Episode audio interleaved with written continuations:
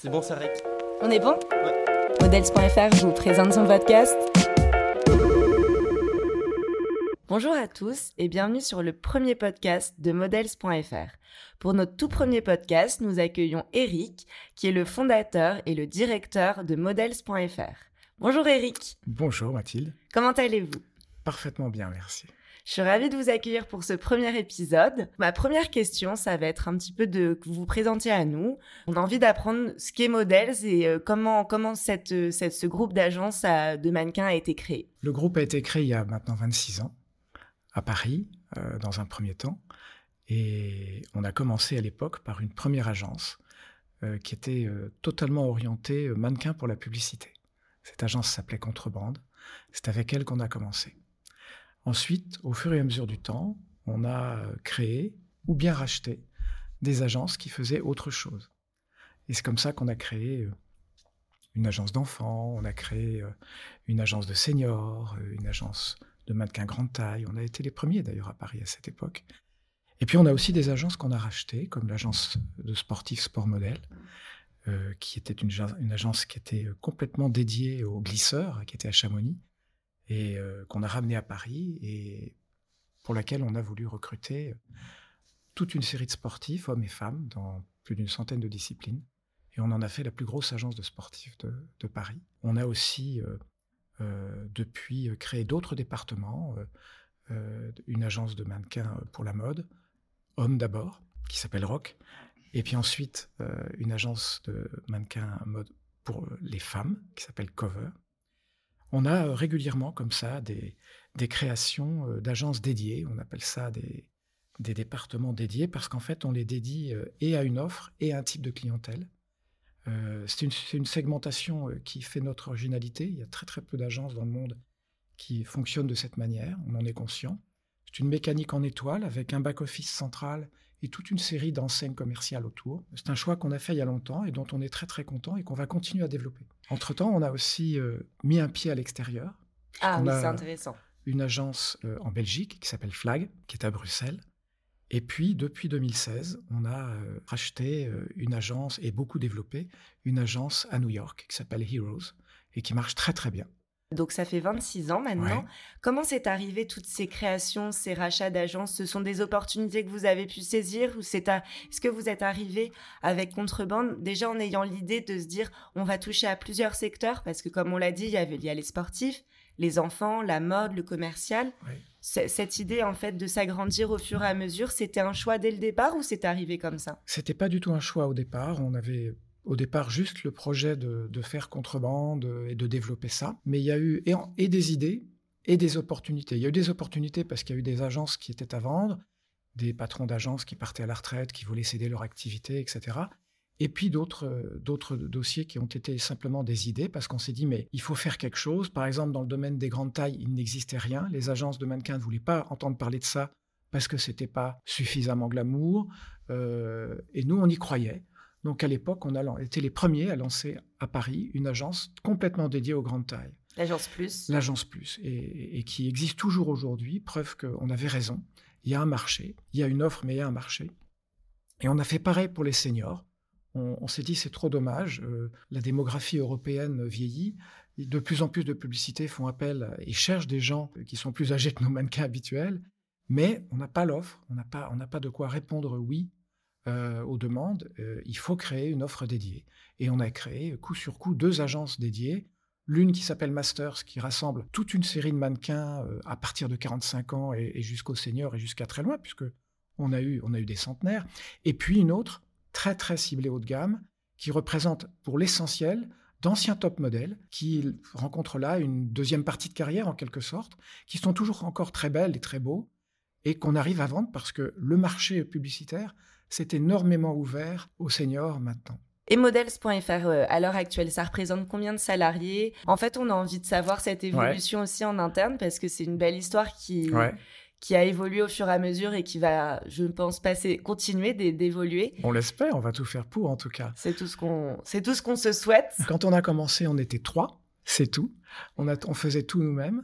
Le booking, la facturation, euh, la prospection, on faisait tout. Aujourd'hui, on est 29 à Paris, on est 8 à New York, 2 à Bruxelles, donc ça commence à faire. L'évolution euh, a été euh, plus rapide en fonction de certaines agences et aussi en fonction de certains territoires. Par exemple, à New York, on s'est développé très vite, plus vite que ce qu'on a vécu en, Europe, parce que les, les conditions ne sont pas les mêmes.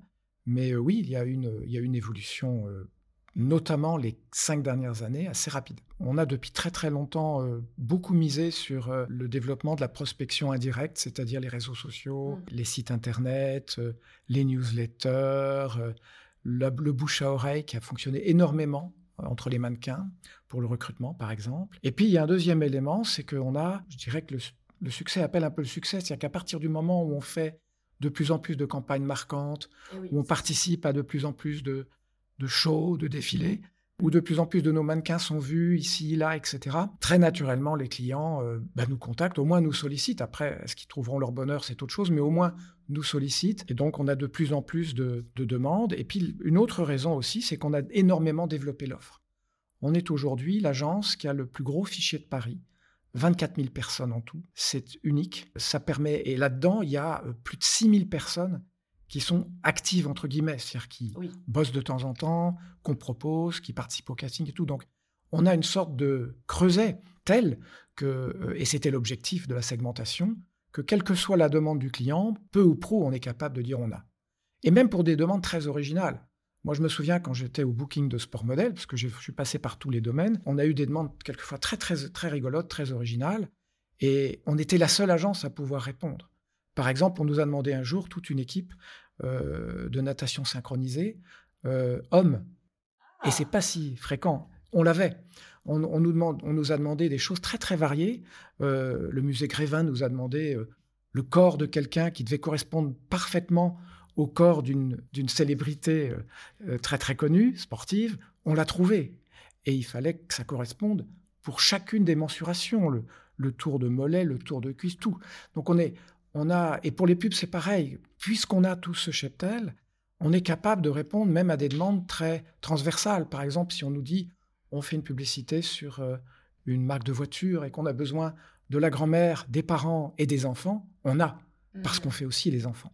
Donc, l'un des facteurs, pour répondre à votre question, c'est aussi le fait qu'on a une offre qui est toujours, toujours grandissante et qu'on essaie, et ça aussi c'est notre travail, d'adapter à ce qu'on perçoit de la demande. Il y a des profils qui sont demandés en fonction des périodes et on est toujours en train d'essayer de coller à ce qu'on voit, à ce qu'on perçoit de la demande, du mood actuel, de la mouvance, de, de ce que les gens aiment, parce qu'il y a des vagues comme ça. On le voit d'ailleurs dans les publicités, dans la mode, on le voit.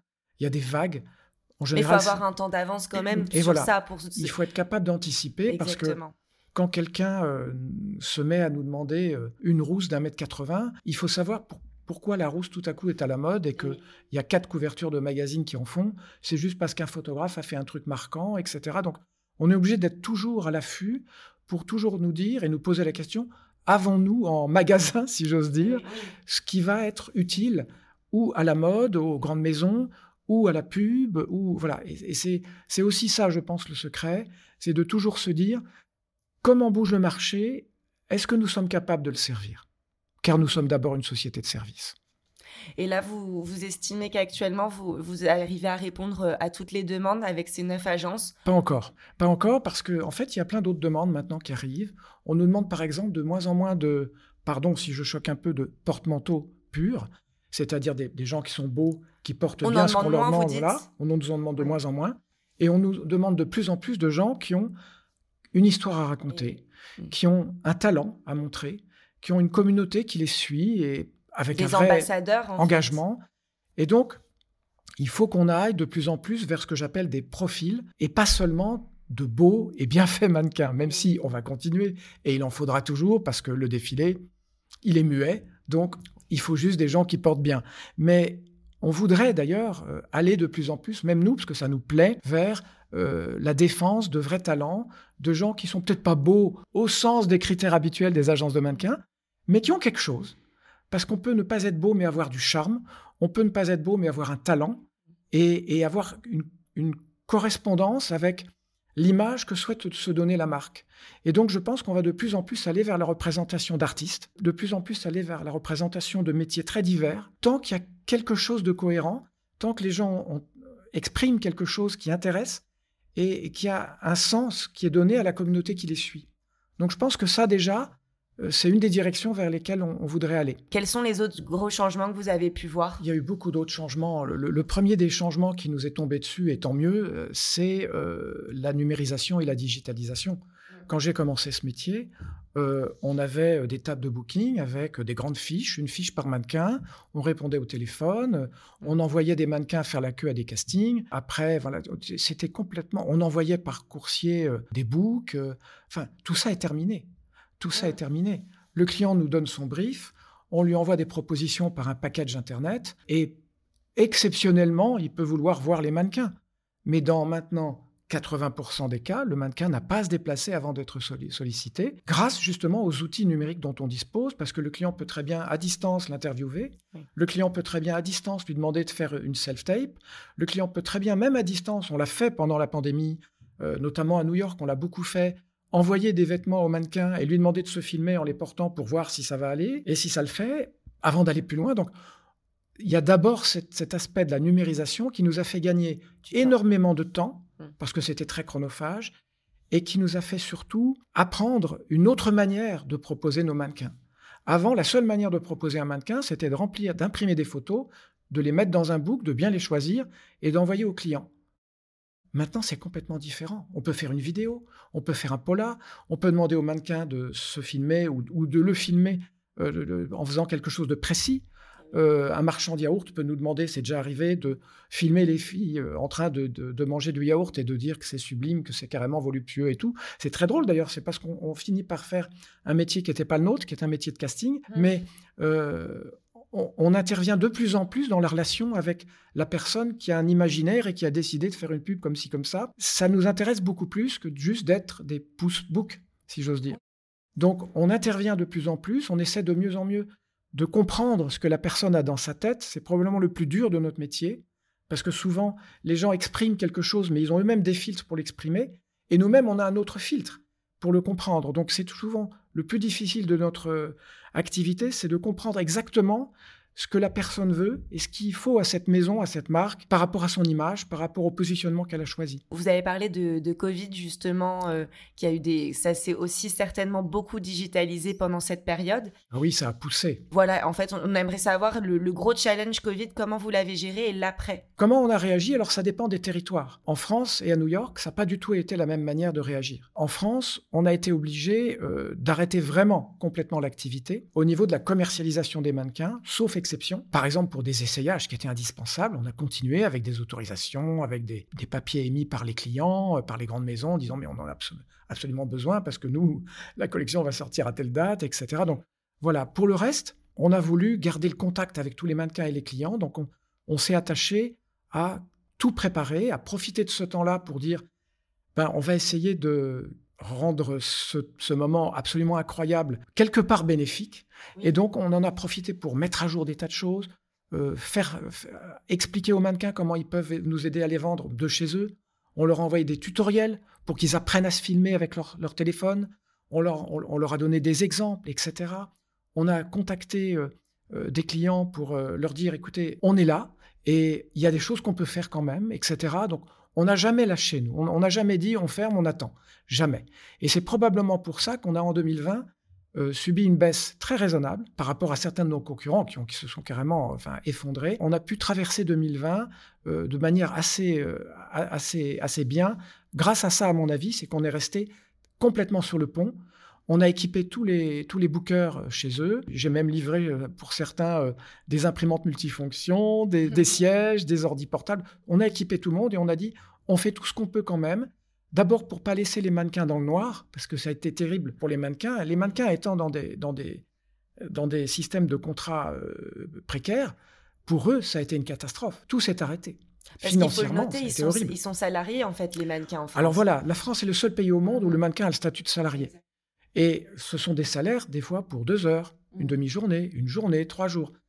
Mais quand il n'y a plus de contrat, il n'y a même pas de chômage partiel, puisque le chômage partiel qui a couvert beaucoup d'entreprises françaises, il ne concernait que les gens qui étaient sous contrat. Donc pour tous les mannequins, quasiment, ben, ça a été une catastrophe financière. Et on a, nous, fait beaucoup de choses pour eux. On a, on a versé pendant toute la, toute la période des confinements des avances. On a versé en avance certains droits qui n'étaient pas encore encaissés, pas pour les aider, pour pas les lâcher. On a vraiment fait tout ce qu'on a pu.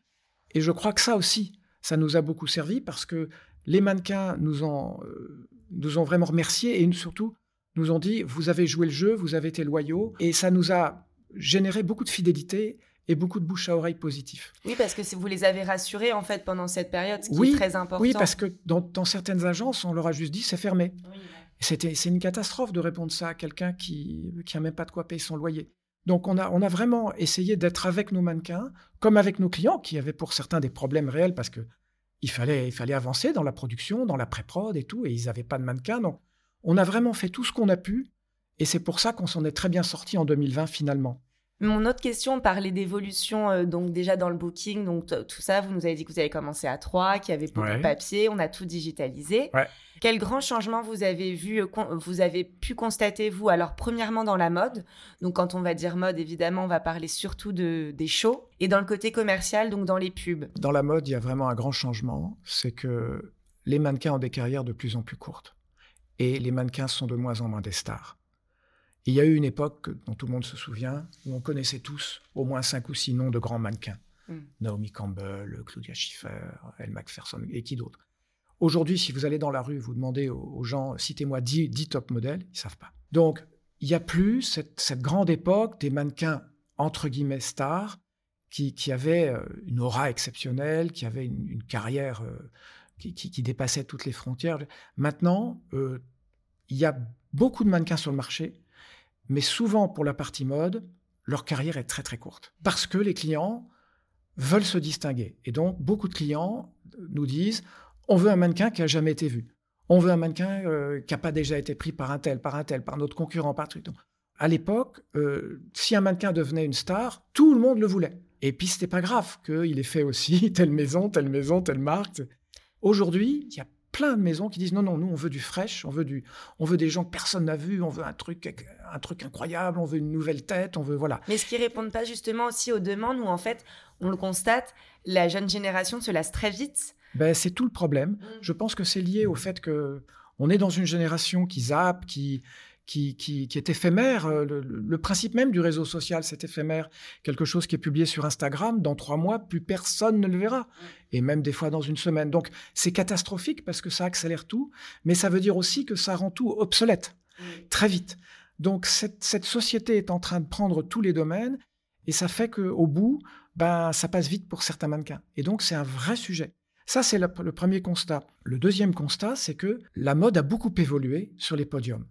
Il y a une époque, euh, je fais peut-être un peu vieux crouton en parlant comme ça, mais il y a une époque, euh, on avait de très belles filles sur les podiums, de très très belles filles, incroyables. Et qui avait quelque euh, chose qui dégageait. Et qui avait quelque mm. chose. Aujourd'hui, on voit de plus en plus sur les podiums des gens, on se dit, il est mannequin lui mm. Enfin, je veux dire, des gens pas beaux, des gens très strange, très bizarres, très waouh. Enfin, on se dit, oula, même des gens, honnêtement, enfin, aucun critère de beauté euh, euh, artistique n'est là. C'est juste, il y a quelque chose qui a fait que. Et donc, je me dis, il y a quand même une grosse évolution à ce niveau-là, parce qu'on voit de moins en moins de superbes personnes et de plus en plus de gens à part, on va dire à part. En fait, on a l'impression que les maisons veulent se faire remarquer et que maintenant, tout est bon. D'abord, on, on, a transformé les défilés, ça aussi c'est une évolution. On a transformé les défilés en shows mondiaux monstrueux. On a vu le dernier show, euh, on peut le citer, de Louis Vuitton quand même, qui... Plein de shows. On avait un spectacle. Voilà, mais, mais, mais, plein, plein s'y sont mis. Jacques Mus a fait Versailles. Euh, Il est hors calendrier aussi maintenant en plus. Vuitton a fait le Pont Neuf. Et puis alors un show incroyable, sublime d'ailleurs, sublime. Mais en fait, j'allais dire que ça me donne l'impression que ce qui est en train de défiler est passé au deuxième plan. Oui, c'est. C'est peut-être tort, mais c'est comme ça que je le vois. Et je me dis, ça, c'est dommage. Si, si vraiment c'est une évolution durable, c'est dommage parce que il y avait quand même des choses sur le défilé. Simplement, en fait, on a parlé. Regarde plus la collection, mais voilà, on regarde tout ce qu'il y a. On a parlé de la voiturette, on a parlé euh, euh, de la chorale de gospel, on a parlé des stars.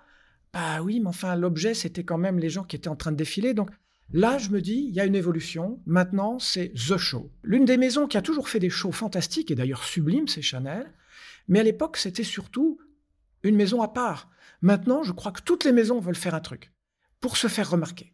Voilà, il faut, il faut que ça booste, il faut qu'il y ait du, du, réseau social derrière, il faut que ça buzz, il faut tant de vues, etc. Ça, c'est une évolution. Pour répondre à votre question, je ne suis pas sûr qu'elle soit durable parce que je pense que tôt ou tard, il y a des maisons qui voudront revenir au, au sobre. Moi, je crois beaucoup dans le sobre. Et d'ailleurs, même dans la presse aujourd'hui de mode, beaucoup, vous l'avez vu, parlent de quiet luxury, etc. Donc, je pense qu'on reviendra un peu au sobre. en ce moment même, actuellement. Mais pour l'instant, dans les shows, c'est carrément la folie. quoi. C'est euh, qui va faire plus demain? Donc ça, moi, ça m'inquiète parce que ça veut dire que, évidemment, la partie vraiment mode, c'est-à-dire les premières mains, les petites mains qui ont fait quelque chose de miraculeux, ça passera au deuxième plan. Ce serait dommage. Une autre évolution, c'est que toutes les maisons maintenant ont décidé de pousser tout leur budget publicitaire sur les réseaux sociaux, sur le digital. Ce qu'elles ne faisaient pas au départ, parce qu'elles tenaient beaucoup à l'aspect exclusivité, invité, euh, venir. Après, il y a un critique de mode qui va dire, voilà. Maintenant, j'allais dire presque quel intérêt d'être invité, puisque de toute façon, le monde entier va le voir en streaming mmh. ou en, en replay, et en plus va le voir beaucoup mieux parce que c'est filmé avec 15 caméras et on va tout voir super. Donc, il y a une autre évolution là, c'est que le défilé, j'allais dire, je suis obligé de dire ça aujourd'hui, c'est triste, mais à l'ancienne, avec des invités triés sur le volet, euh, les gros clients de la maison, une forme, voilà, une forme d'exclusivité. Exactement. Bah aujourd'hui, quand vous avez un défilé qui a 500 millions de vues, euh, bah, c'est terminé. Enfin, il n'y a plus d'exclusivité. Donc, on, a, on est passé dans un autre monde à ce niveau-là. Je ne dis pas que c'est bien ou pas bien, je dis que c'est complètement différent. Et que je ne sais pas où ça va s'arrêter, parce qu'à partir du moment où quelqu'un fait un truc de fou, qu'est-ce qu'il va faire l'année prochaine? Va falloir faire mieux. Oh, Donc, et surtout les concurrents aussi vont vouloir faire mieux. Donc, on entre quand même dans un truc où là, c'est l'escalade purement buzz, quoi. Exact. Et j'aurais préféré, et peut-être que ça va revenir, des gens qui fassent un truc plus sobre et plus axé sur ce qui est en train de défiler. Je pense qu'il ne faut pas oublier euh, la base. La base. Exactement. Et dans la, dans, le, dans la pub, justement, quel grand changement vous avez pu euh, constater euh, depuis plus de 20 ans maintenant? Alors, dans la pub, là, ce qui a beaucoup changé, c'est le côté éphémère des campagnes. Quand j'ai commencé ce métier, il y avait des campagnes qui, quelquefois, étaient renouvelées pendant un an, deux ans, trois ans, dix ans. Aujourd'hui, c'est fini. Les campagnes, c'est du Kleenex. Pour la plupart, il y en a quelques-unes qui sont des campagnes qui ont été phares et donc on a dit bon, on va la ressortir, c'est tout le monde la connaît. Mais en fait, de plus en plus, les, agences conseils en communication produisent pour du court. C'est-à-dire que ça va être utilisé, par exemple, un autre exemple, à l'époque, on nous achetait des droits pour un an. Pour... Maintenant, ils nous disent droit télé trois mois. Ou, euh, ou Internet. Donc, vraiment, voilà, c'est court. Et il faut produire beaucoup. Ça, c'est l'autre changement. On produit beaucoup parce que comme il y a des réseaux sociaux, et que pour les réseaux sociaux, il faut alimenter tous les jours, pour certaines maisons, eh ben, il faut faire des photos et des films tous les jours. Donc, c'est un travail de titan. Mhm. Et vous avez des maisons qui nous disent, voilà, j'ai 300 photos à, produire dans l'année, comment on fait, etc. Enfin, on a changé de braquet complètement. Et donc, on rentre encore là, toute une série de productions très rapidement obsolètes. Sauf, encore une fois, quelques exceptions, parce qu'il y a des campagnes qui ont tellement marqué que les maisons font du vintage en disant on les ressort, c'est marrant, c'est sympa, bon voilà. Mais le reste, eh ben, ça passe super vite, beaucoup plus vite qu'avant. Vous parlez de réseaux sociaux, justement. Donc, ces réseaux, comment vous les utilisez? Ah, Parce qu'ils n'existaient pas il y a 20 ans. Enfin, du moins, il n'y avait pas tous, tous ces réseaux. Il n'y avait pas tout ça. Comment vous les avez introduits dans votre manière de, communiquer dans, dans, ce secteur, justement, de, qui est le mannequinat? Oui, en fait, on les introduit progressivement parce qu'on on essaie de voir qu'est-ce qui va être le plus intéressant par rapport au marché qu'on attaque. Aujourd'hui, il y a énormément de réseaux sur lesquels il y a des clientèles très différentes. Et en plus, par zone géographique, les réseaux sont pas les mêmes. Si on veut travailler l'Asie, c'est pas du tout les mêmes réseaux. Aux États-Unis et en Europe, les réseaux sont pas numéro un euh, au même endroit. Donc, on, y va progressivement. On a eu euh, d'abord Facebook au tout début, comme tout le monde. Ensuite, on a eu Instagram. On commence à avoir YouTube, euh, TikTok, Vimeo, etc. et d'autres. Et puis, on aimerait avoir tout à, l'idéal. Mais l'ennui, c'est que on pourrait avoir Snap, Twitch, il y en aura d'autres demain. On ne veut pas être partout non plus. On veut être dans ceux qui s'adressent, parce que nous, on n'est pas un grand public, on est B2B. On veut être dans, ceux qui s'adressent à ceux qui nous intéressent, soit parce que ce sont des gens qu'on veut prospecter ou qui peuvent utiliser nos services, soit parce que ce sont des profils qu'on aimerait recruter. Et donc, c'est vachement fin comme travail parce que C'est très difficile de savoir. En, gros, on a l'impression que les réseaux sociaux, c'est un peu comme lancer un filet dans l'eau. Il y a énormément de gens qui vont recevoir ça, mais enfin, c'est pas qu'ils nous intéressent pas, mais ils ne sont pas concernés. Soit parce qu'ils sont d'une tranche d'âge qui, bah, ils sont, on n'est plus, on n'est pas en B2B, et puis surtout, ils sont pas dans le domaine, ils sont pas motivés par ça, et voilà. Donc c'est un, travail difficile pour nous parce qu'on est en, en B2B d'être sûr qu'on s'adresse aux bonnes personnes et qu'on va impacter les bonnes personnes. Et dans ce sens, des réseaux plus professionnels comme LinkedIn sont quelquefois plus utiles que euh, faire un truc sur Twitch ou Snap ou je ne sais pas quel autre parce qu'il y en a tellement. En fait, on est en train de nous demander où est-ce qu'on doit être et surtout, après qu'on ait décidé, comment on doit y être. Parce qu'il y a aussi ça, il y a aussi la fréquence. Il y a des réseaux qui vous disent, si vous voulez être bien sur tel réseau, il faut publier trois fois par jour. Bon, mais alors si on est sur 10 réseaux, ça veut dire qu'on fait plus que ça. Donc, et est-ce que c'est intelligent? Est-ce que c'est est -ce c'est vraiment pertinent pour nous? Mmh euh, Est-ce qu'on a quelque chose à dire d'intéressant ou si c'est juste pour publier? Enfin, bon. Donc, il y a, on est dans une démarche de, pour l'instant, de tâtonnement, il faut être honnête, et de recherche d'une expertise pour voir qu'est-ce qui va vraiment nous donner quelque chose. À ce jour, on sait qu'Instagram rend pour nous. On sait que ça nous amène des profils, on sait que nos clients nous regardent parce qu'on a des réactions. On a même des clients qui nous contactent par Instagram. Donc on le sait. Mais on n'a pas encore apprécié la réalité euh, de l'intérêt de TikTok. On y est déjà pour certaines de nos agences, on va y être pour les autres, mais on n'est pas encore sûr que ça va nous apporter quelque chose. On ne sait pas. On est comme tout le monde, on essaie. Et c'est en train d'évoluer TikTok. Et ça évolue très vite en plus. C'était très jeune. Voilà, c'était super jeune. Et en fait, on se rend compte que maintenant, même les, des marques plutôt luxe sont sur TikTok. Donc au final, c'est un marché qui peut nous intéresser. Et c'est pareil pour la vidéo. Euh, la vidéo, pendant des années, plus personne n'en parlait. Être sur YouTube, c'était pas le sujet, alors que ça existe depuis longtemps. Et maintenant, tout le monde reparle des, réseaux vidéo. Donc, on verra. On est en fait en, train d'essayer à chaque fois. On met un pied, on voit, on, essaie de faire bien, et puis on voit. Mais on est vraiment dans une politique, pour l'instant, je dirais, d'analyse et d'essai pour voir qu'est-ce qui est pertinent pour nous. Dernière question quand même, et pas des moindres. 26 euh, ans, 26, 9 agences, même plus, 9 agences à Paris. La suite, c'est quoi pour Models? Alors, nous, on a deux, deux projets dans la prospective qu'on met en place. Le premier, c'est l'Asie, parce qu'on aime beaucoup euh, travailler avec les clients japonais et coréens. Et de la même manière qu'on s'est installé à New York, on aimerait beaucoup un jour s'associer ou s'installer en Asie. Et la deuxième direction, c'est la Scandinavie.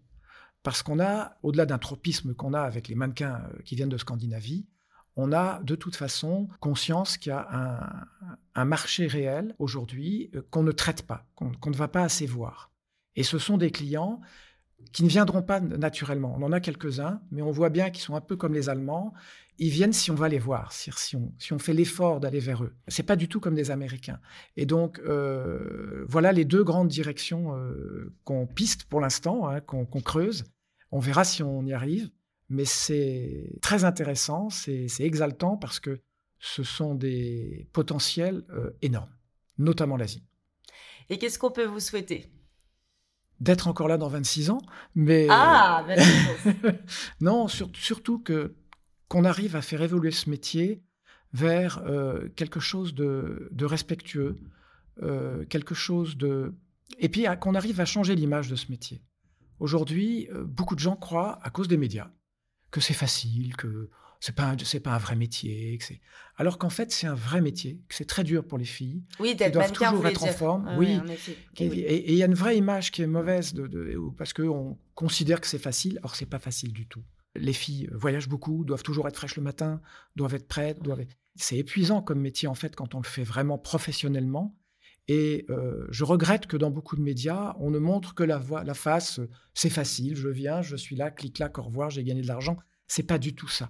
Donc, ce qu'on peut nous souhaiter pour tout le métier, c'est d'arriver à démontrer à euh, ceux qui s'intéressent à nous que c'est un vrai métier, c'est une vraie profession, que nous sommes partie intégrante, intégrante de la filière mode, sans laquelle rien ne se passe. Parce qu'il n'y a pas que les défilés, il y a les essayages techniques, il y a plein de choses, il y a plein de mannequins que personne ne voit jamais, qui sont dans les maisons, qui essayent au kilomètre toute la journée. Il y a, il y a toute une série de métiers autour, et c'est un vrai travail qu'on est en train de faire avec la Fédération française des agences de mannequins, c'est montrer euh, une image de ce métier que le grand public ne connaît pas. Merci encore pour, euh, pour ce podcast. J'ai été ravie de vous accueillir. J'espère que il vous plaira à tous. Et à très vite pour, pour la suite des podcasts des models.fr. Encore merci Eric, à très vite. Merci vous.